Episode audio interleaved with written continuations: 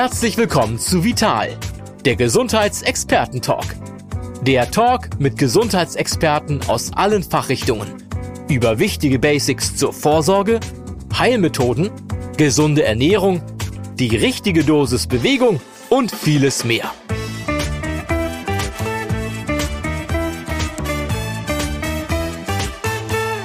Hallo und herzlich willkommen zu einer neuen Folge von Vital, der Gesundheitsexperten-Talk. Mein Name ist Stefan Hillig und ich leite bei der Vital das Ressort Psychologie. Ja, und heute sprechen wir über ein echtes Wunderwerk in unserem Körper, nämlich über unsere Knochen. Je nachdem, wie wir gewachsen sind, besitzt jeder und jeder von uns 208 bis 215 Knochen.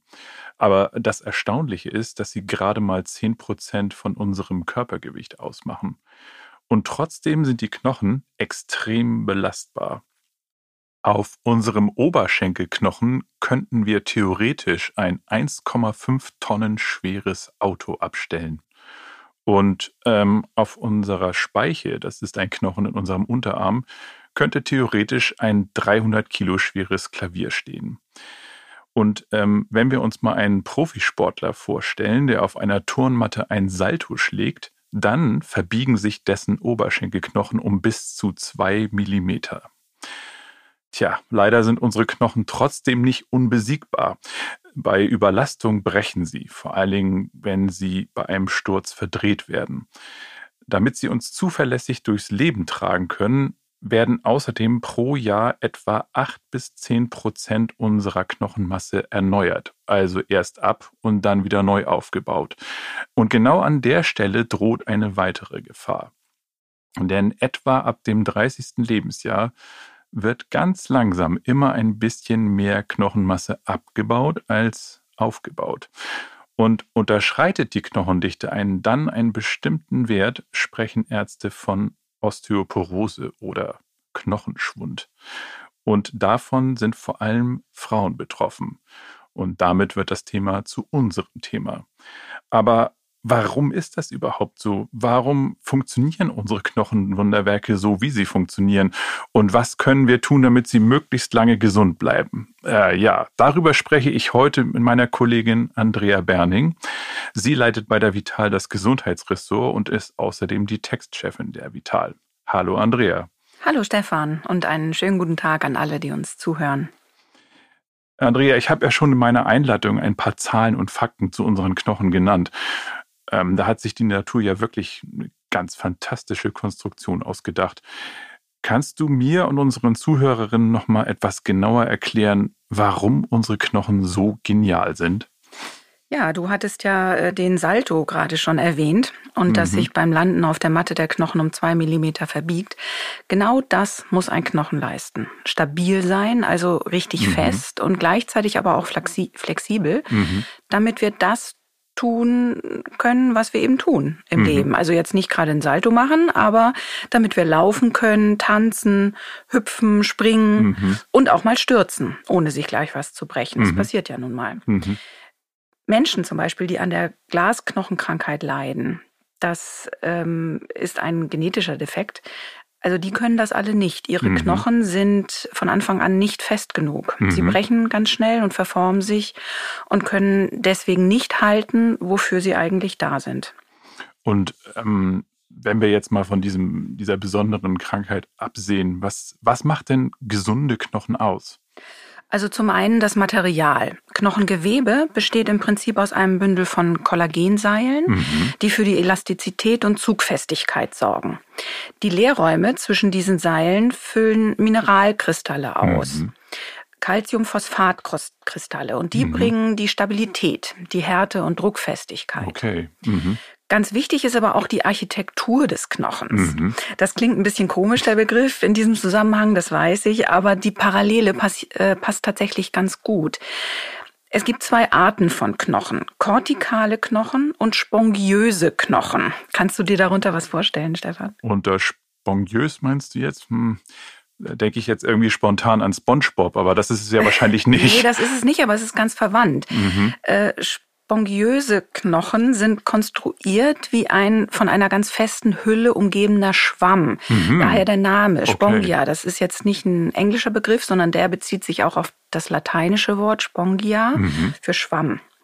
Es ist gerade ein Buch rausgekommen im Südwestverlag, das heißt Power für die Knochen. Der mhm. Autor, Professor Dr. Rainer Bartel, erklärt darin äh, ganz äh, anschaulich diese, diesen Vergleich. Mhm. Spongiöse Knochen, das sind zum Beispiel die Wirbelkörper, mhm. die, das Becken, die Ferse. Mhm. Ähm, der vergleicht sie mit der Fachwerkkonstruktion im Brückenbau ah, zum Beispiel okay. oder bei Kränen. Mhm. Äh, da fangen diese filigranen Balken, sage ich mal, oder Streben die Belastung gemeinsam ab. Und Stimmt. je mehr mhm. Trabekel, so heißt das im Fachjargon mhm. der Knochen, je mehr Trabekel in einem Knochen sind, desto belastbarer macht ihn das. Okay, und dann hast du gesagt, es gibt auch äh, die sogenannten kortikalen Knochen. Wie sind die denn konstruiert? Das sind die Röhrenknochen. Äh, die sind hohl, das, das mhm. haben wir sicherlich schon mal gesehen.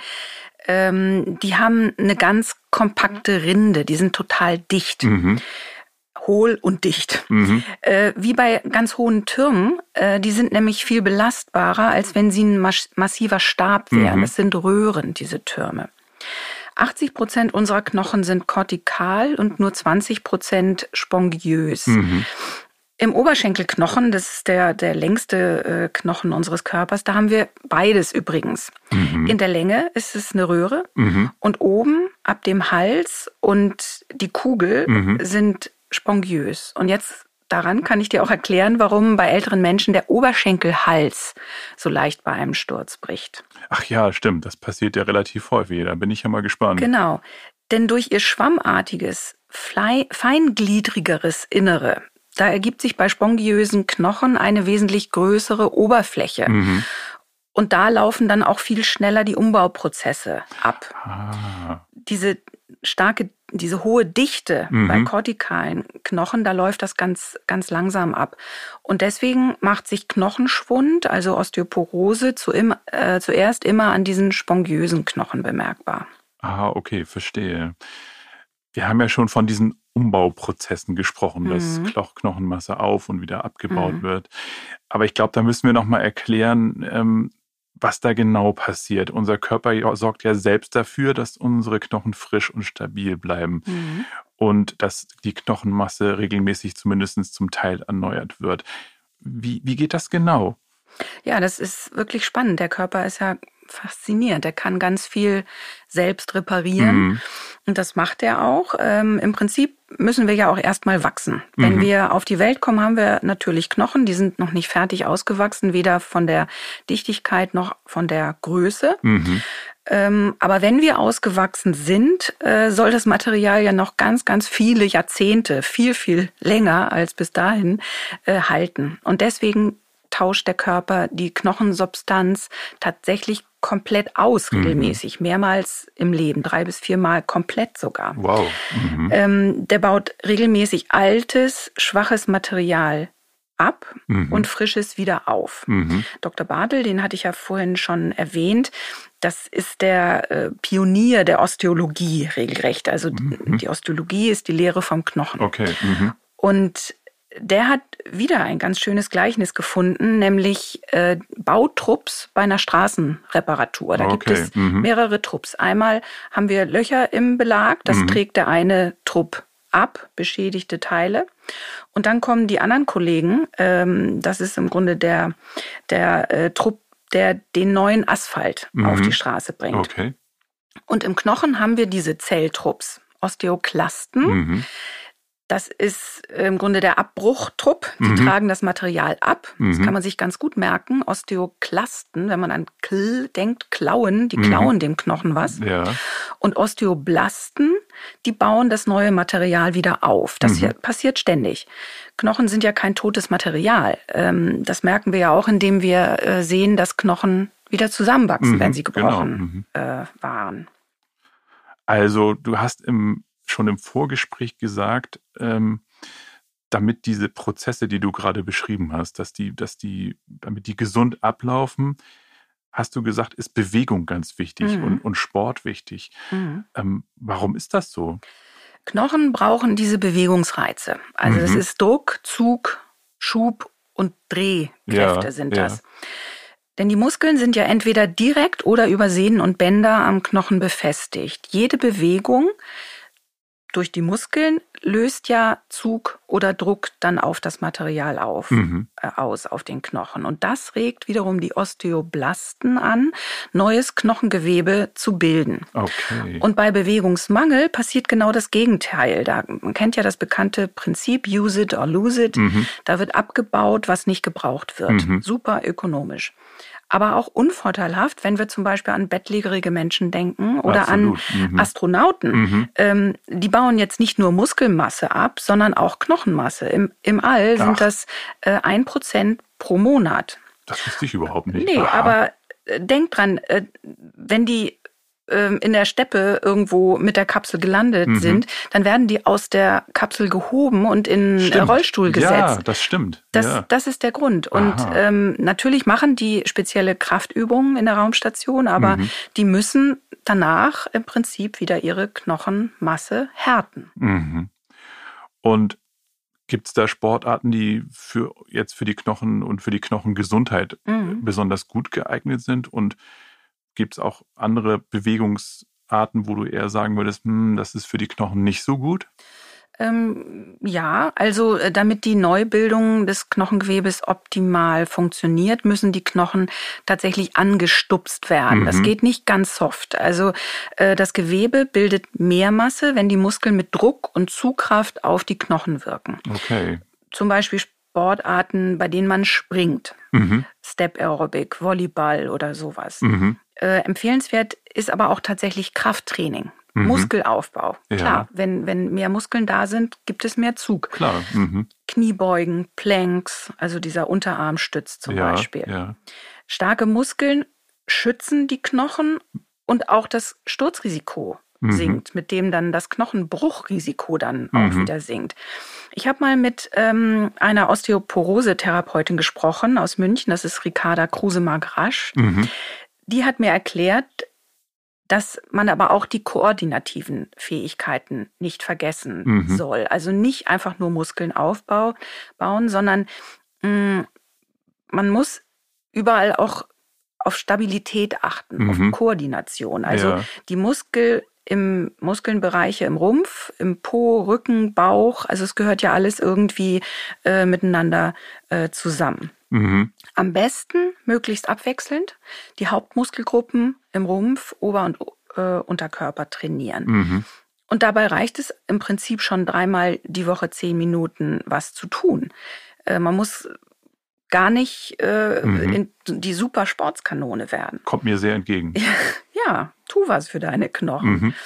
Ähm, Im Fitnessstudio gibt es ja auch diese Wackelbretter oder Vibrationsplatten. Stimmt, die habe ich auch schon mal gesehen. Genau, ja. das eignet sich zum Beispiel, oder wer nicht so gerne ins äh, Fitnessstudio gibt, äh, geht, ganz super. Neuerdings haben ja Hula-Hoop-Reifen wieder äh, komplett äh, geboomt. Die sind ja Stimmt. ganz groß im Trend. ja. Das ist enorm anstrengend, Mhm. äh, macht aber auch Spaß. Mhm. Ähm, wenn man den Reifen die Hüfte äh, rauf und runter kreisen lässt, dann stabilisiert das die ganz nebenbei die Rumpfmuskulatur, Mhm. schult, schult aber auch die Motorik und die Balance. Und ich tue was für meine Knochen. Und genau. Mhm.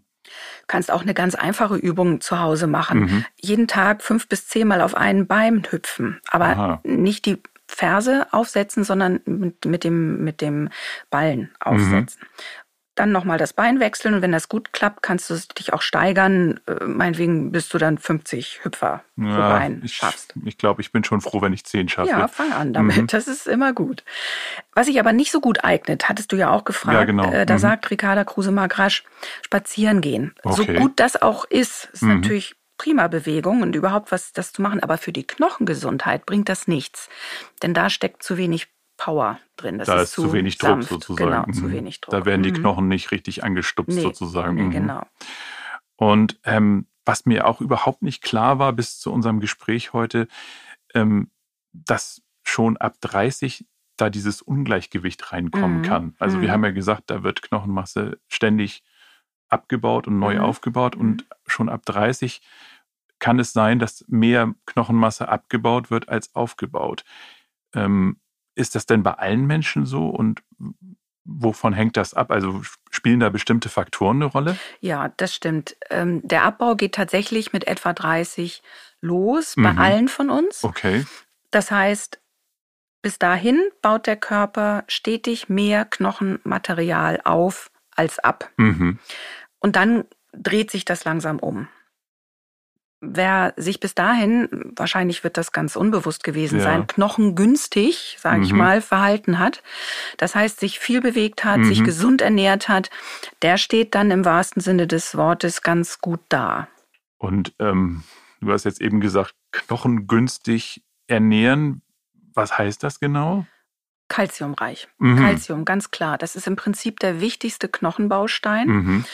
Denn überhaupt dienen unsere Knochen ja nicht nur äh, zur Stütze oder mhm. äh, zur Fortbewegung. Sie bunkern Mineralstoffe und Ach zwar so. richtig viel. Okay. Also 99 Prozent des gesamten Kalziums, das wir im Körper haben, mhm. steckt in den Knochen. 85 Prozent des Phosphats und 60 Prozent des Magnesiums mhm. in unserem Körper sind da drin gespeichert. Ja, aber die sind ja auch ganz wichtige Stoffe für andere Prozesse ja, im Körper. Ne? Ganz genau, mhm. lebensnotwendig mhm. äh, ist das. Äh, und der Körper ruft die bei Bedarf ähm, ab. Mhm. Also ganz viele Regulationsprozesse, äh, Körperfunktionen werden damit äh, gesteuert. Mhm. Und dann wird es aus den Knochen gelöst und ins Blut abgegeben, damit der Körper sich daraus bedienen mhm. kann, sozusagen. Mhm. Das muss dann aber natürlich wieder aufgefüllt werden und das läuft über die Ernährung und am besten sogar von Kindheit an. Mhm. Jetzt in, Vorgesch in Vorbereitung hier auf den Podcast habe ich, hab ich mir natürlich auch so ein paar Zahlen angesehen. Mhm. Und da muss man ja ganz klar sagen, also Osteoporose, Knochenschwund, kann man ja fast sagen, ist schon so was wie eine Volkskrankheit ja. oder eine Volkserkrankung. Kann man das so sagen? Und was ist denn da schiefgelaufen? Hm. Ja, das ist wirklich eine Krankheit. Also mhm. Osteoporose muss sich inzwischen wie Bluthochdruck und Diabetes ähm, so nennen lassen, ganz mhm. klar. Pro Jahr kommt es zu etwa 8,9 Millionen Knochenbrüchen aufgrund von Osteoporose. Wow. Schätzungsweise erleiden 40 Prozent der Frauen hierzulande einmal eine durch Knochenschwund bedingte Fraktur. Das, das ist aber eine Menge. Viel, mhm. ja. Nein, muss man sagen, es hat nicht alleine mit der Ernährung zu tun. Mhm. Einmal sind mit 80 Prozent deutlich mehr Frauen betroffen. Das hat hormonelle Gründe. Mhm. Gerade die Wechseljahre sind da einschneidend, was den Knochen betrifft, okay. denn dann äh, lässt das schützende Östrogen nach und dann werden die knochenabbauenden Zellen, die mhm. Osteoklasten, viel aktiver. Also die so. arbeiten, die sind schneller mhm. und die durchlöchern dann den Knochen mhm. häufiger. Mhm. Außerdem werden wir in der Phase meist auch insgesamt etwas unbeweglicher mhm. und dann äh, steigt das Risiko für einen Knochenbruch. Mhm. Bei Männern ist das Thema längst nicht so akut, denn deren Sexualhormone nehmen nicht so schlagartig äh, ab wie mit der mhm. Menopause, sondern viel langsamer. Deshalb sind sie seltener und auch später äh, betroffen. Mhm. Es gibt aber auch Männer, die unter Osteoporose ja. leiden. Okay. Das ist das eine. Es gibt auch eine genetische Disposition. Mhm. Und nicht jede Frau nach den Wechseljahren bricht sich ständig die Knochen, das ist ja auch klar. Also dann ist es, glaube ich, nochmal ganz wichtig zu sagen, also Osteoporose ist jetzt kein, kein Schicksal oder keine, keine normale Alterserscheinung nein, oder sowas. Nein, das ist sie ganz sicher nicht. Mhm. Also graues Haar zum Beispiel wäre so etwas. Ja, ne? schau mich an. Aber da denke ich wieder an ein Zitat von Professor Bartel. Mhm. Der Facharzt äh, fährt richtig hoch bei dem Thema. Okay. Der wird richtig wütend. Der mhm. sagt, es ist nicht natürlich, zehn Zentimeter kleiner zu werden, mhm. einen Witwenbuckel zu bekommen und sich beim Husten die Rippen zu brechen. Ja, das Klar, ist nachvollziehbar. Absolut, ja. Aber ich finde, was so tückisch an Osteoporose oder an Knochenschwund ist, du hast ja keine Beschwerden. Also nee. die Knochen tun ja deswegen nee. nicht weh oder, oder fühlen sich irgendwie komisch an. Und dann ist es ja so, wenn jetzt meinetwegen zum Beispiel ein Wirbelkörper bricht, dann ist die Krankheit ja meist schon relativ weit vorangeschritten. Mhm. Gibt es denn irgendwie eine Möglichkeit, dass ich meine, meine Knochengesundheit checken lasse irgendwo? Ja, will dazu noch mal sagen, wenn es schon zu Knochenbrüchen kommt, dann mhm. verändert sich ja das Verhältnis Knochen zu Muskeln und dann tut es tatsächlich weh. Okay. Ähm, Aber es ist nicht dieser Knochenschmerz, der, man, den man von Knochenbrüchen oder sowas mhm. kennt. Aber wenn es jetzt äh, um das Checken geht, mir hat die Osteoporose-Therapeutin Ricarda Kruse-Magrasch äh, erzählt, dass etwa die Hälfte der acht Millionen Betroffenen hier bei uns gar nicht weiß, dass sie Betroffene Ach, sind. -hmm. Und gerade heute habe ich noch gelesen, dass Experten davon ausgehen, dass nur zehn Prozent der Betroffenen, die mit einem Knochen- oder Wirbelbruch aufgrund von Osteoporose in einer Klinik landen und da behandelt werden müssen, die richtige Diagnose bekommen. Zehn Prozent, das, ist, das ja, ist doch irre, oder? Das ist ja ja. erschreckend wenig. Ja. ja. Mhm. mhm. Und wie. Also dann, dann wird nämlich nur der Bruch operiert und ja. nichts weiter passiert. Okay. Ähm, aber es ist ja ein Missverhältnis im Knochenstoffwechsel. Ähm, wenn der erkannt wird, dann lässt er sich auch behandeln. Mhm. Professor Bartel sagt, im frühen Stadium ist Osteoporose sogar noch heilbar. Aha. Und um mhm. das herauszufinden, gibt es die Knochendichte-Messung. Dafür geht man am besten zu einem Osteoporosen Osteo äh, Osteoporosen, sage ich schon, zu mhm. einem Osteologen. Ganz schön also, viel Osteo hier ja, heute genau. im Podcast. Also der Osteologe mhm. äh, ist ein Facharzt für Knochen. Und okay. bei dem kann man diese Knochendichte-Messung machen lassen. Und ist das äh, wird das von den Krankenkassen bezahlt oder ist das so eine IG-Leistung, die ich selber bezahlen äh, muss? Nicht unbedingt. Einfach so auf Verdacht muss man das äh, schon selbst zahlen. Okay. Das kostet aber ungefähr 50 Euro, plus minus. Mhm. Professor Bartel empfiehlt äh, diese Messung Frauen, die mehrere Risikofaktoren mhm. mitbringen. Also wenn da zum Beispiel eine familiäre Veranlagung da ist, dann weiß man ja, oh, Mutter und Großmutter mhm. äh, hatten auch äh, Osteoporose, ständig was gebrochen, dann mhm. ist das schon ein Risikofaktor. Mhm. Oder wenn man früh, ganz äh, in die, früh in die Menopause gekommen ist, okay. also mit 40 oder sowas. Mhm. Dann hat man alle fünf Jahre Anspruch auf diese Untersuchung als Kassenleistung. Aha. Das wissen viele gar nicht. Nee, ich wusste das auch nicht. Nee. ähm, und auch chronisch Erkrankte, die bestimmte Medikamente einnehmen müssen mhm. und dadurch ein erhöhtes Knochenschwundrisiko haben. Mhm. Auch äh, wenn zum Beispiel der Verdacht besteht, dass Osteoporose da ist. Also mhm. wenn der, wenn der Orthopäde zum Beispiel sagt, hm, sollten wir mal die Knochendichte mhm. messen lassen, dann äh, wird das natürlich auch äh, bezahlt. Und wenn bereits eine Diagnose steht ähm, und man den Verlauf praktisch kontrollieren Also möchte. wenn ich weiß, dass ich Osteoporose habe und dann geguckt wird, wie, wie verläuft die Krankheit, so, dann wird das auch regelmäßig gemacht. Ja, genau. Oder mhm. um zu sehen, ob die Medikamente gut wirken. Anschlagen, okay. Ja, mhm. genau. Und was, wie geht das genau, diese Messung? Was, wie, wie läuft das ab? Was, was passiert da? Äh, das, da gibt es verschiedene Methoden, aber die einzige, die für die Diagnose der Osteoporose von der WHO und dem DVO, also dem Dachverband für Osteologie, zugelassene Methode, das ist die DXA. Mhm.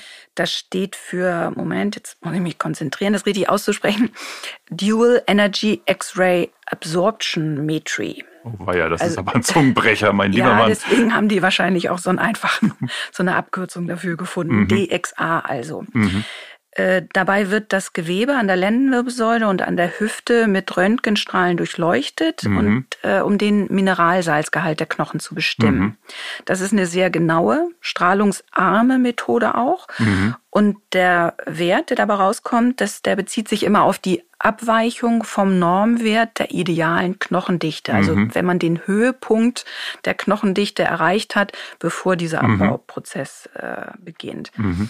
Und ab einer Standardabweichung, das wäre die Abkürzung SD mhm. von mehr als 2,5, liegt dann eine behandlungsbedürftige Osteoporose vor. Okay, also wenn ich 2,5 SD ab. SD unterhalb des, mhm. der, der, des mhm. Idealzustandes bin, dann spricht das für Knochenschwund oder für Osteoporose. Genau, und dann soll man auch was tun. Mhm. Also davor liegt das vielleicht auch schon vor, da, mhm.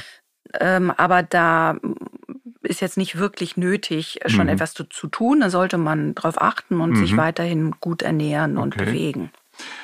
Du hast eben gesagt, ähm, es gibt auch äh, Medikamente, die ähm, das Osteoporose-Risiko erhöhen können. Mhm. Also Medikamente ja. nimmt man ja nur, wenn man irgendwie eine andere Krankheit genau. hat. Also gibt es andere mhm. chronische Erkrankungen, die dazu beitragen oder das Risiko erhöhen, dass ich Knochenschwund ja. bekomme? Ja, ganz bekannt äh, ist zum Beispiel Cortison. Davon, Aha. da weiß man das, dass bei einer längeren Behandlungsdauer, also zum Beispiel bei Rheuma, wenn mhm. immer wieder ähm, eine Cortisonbehandlung nötig ist, ähm, das geht auf die Knochen. Also mhm. setzt die Knochendichte herab. Okay auch bei einer Überfunktion der Schilddrüse, ja. auch bei bestimmten Nierenleiden oder bei Diabetes von Typ 1 besteht ein Risiko, dass der Knochenstoffwechsel in Mitleidenschaft gezogen ist. Mhm. Und das wissen aber eigentlich die behandelnden Ärzte auch und verschreiben dann möglicherweise Osteoporose-Medikamente, um das dann auszugleichen, weil man kann ja nicht einfach auf mhm. diese anderen Medikamente verzichten. Aber es ist definitiv eine Nebenwirkung, mhm. die zu erwarten ist. Und äh, das heißt aber auch, wenn ich, wenn bei mir jetzt bei so einer DXA-Messung eine Osteoporose festgestellt worden ist, mhm. dann kann ich auch die medikamentös behandeln. Ja, richtig. Am besten natürlich, bevor die ersten Knochenbrüche mhm. praktisch aus dem Nichts äh, aufgetreten sind. Die Basistherapie besteht immer aus Calcium und Vitamin D. Okay. Äh, das hat mir übrigens auch schon meine Orthopädin empfohlen, als sie mir vor ein paar Jahren den Oberarm gebrochen hatte. Oh, ja. das, das war ein Skiunfall, also mhm. kein, keine Osteoporose. Aber sie sagte, schön Vitamin D nehmen, damit mhm. der Knochen besser heilt. Denn Vitamin D sorgt dafür, dass der Knochenbaustein Calcium gut in das Knochengewebe eingebaut okay. wird. Und dann mhm. kann das äh, Selbstreparaturprogramm dann auch sauber ablaufen. Aha. Aber jetzt nochmal zurück zur Osteoporose-Behandlung. Äh, die Ärztinnen und Ärzte können zwei Gruppen von Medikamenten verordnen. Mhm. Entweder sind das antiresorptive Mittel, Aha. die hemmen den Knochenabbau. Ja. Oder es sind osteoanabole Stoffe, ja. die also den Knochenaufbau fördern. Mhm. Dafür steht jetzt auch eine moderne Antikörpertherapie zur Verfügung.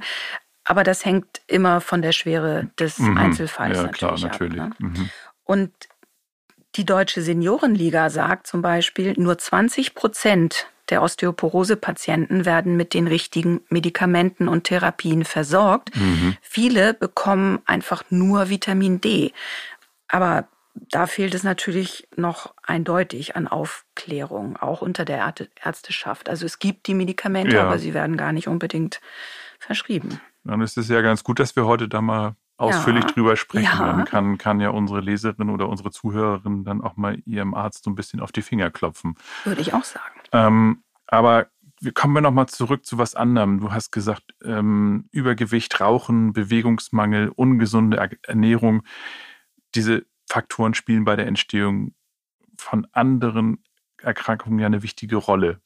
Und wie ist das bei Osteoporose? Also sind das, sind das auch Risikofaktoren an, an der Stelle? Teilweise ja. Also Nikotin ganz eindeutig. Mhm. Das erhöht das Osteopori äh, Osteoporose-Risiko. Da mhm. sind sich alle Experten auch einig. Mhm. Auf das Gewicht zu achten ist auch wichtig. Okay. Aber anders als man denkt. Mhm. Gemeint ist nämlich vor allem, bitte bloß nicht zu dünn Ach werden. So. Mhm. Viele trainieren ja sehr viel und halten Diät, um bloß gärtenschlank zu sein, mhm. aber sehr schlanke, um nicht zu sagen untergewichtige Frauen, mhm. haben auch ganz wenig Fettgewebe. Und genau dort wird aber das knochenschützende Östrogen gespeichert. Und ein bisschen Hüfte oder Formen äh, mhm. sind also gar nicht äh, so schlecht, sondern eher gut für die Knochengesundheit. Also lieber nicht so radikal Diäten nee, und, und möglichst schlank zu bleiben. Nee, nee, mhm. überhaupt nicht. Ähm, du hast schon gesagt, dass die Knochen vor allen Dingen Kalzium brauchen. Mhm. Ähm, Gibt es Lebensmittel, wo man sagen kann, das sind gute Kalziumlieferanten mhm. und gibt es noch weitere Vitalstoffe, die, die gut sind für die Knochengesundheit? Ja, ähm, Calcium, klar, das wissen die meisten, das steckt in Milch oder Milchprodukten. Mhm. Parmesan zum Beispiel ist ein guter Lieferant. Nun gibt es natürlich Leute, die Laktose nicht gut vertragen mhm, und ja. darauf verzichten oder auch die äh, aus Überzeugung keine tierischen Produkte essen möchten. Genau. Mhm. Dann kann man den Bedarf der ungefähr bei 1000 Milligramm pro Tag liegt, ja. auch mit kalziumreichem Mineralwasser decken. Ach so, Trinken soll mhm. man ja auch viel ja, und es gibt eben äh, Mineralwässer, die viel oder etwas äh, weniger Kalzium enthalten. Da kann man hinten auf dem äh, Etikett drauf gucken. Ja. Mehr als 300 Milligramm pro Liter gilt als äh, sehr kalziumreich. Mhm. Mhm. Ähm, andere Lebensmittel äh, eignen sich auch gut als Quellen. Das sind zum Beispiel Nüsse, mhm. Sojaprodukte ja. und Gemüse vor allen Dingen. Äh, Brokkoli, Rucola, Fenchel Aha. und alle Kohlsorten. Die sind wirklich. Haben wir jetzt gut. gerade wieder Saison. Ja, ja. auf jeden Fall. Mhm.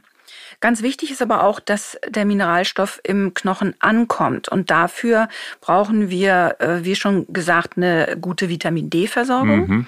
Aber auch Vitamin C und Silizium verbessern die Kalziumaufnahme beziehungsweise erhöhen die Knochenstabilität. Okay, also Vitamin C, das, das wüsste ich jetzt noch, das steckt in vielen Früchten, mhm. Paprika, glaube ich. Mhm. mhm.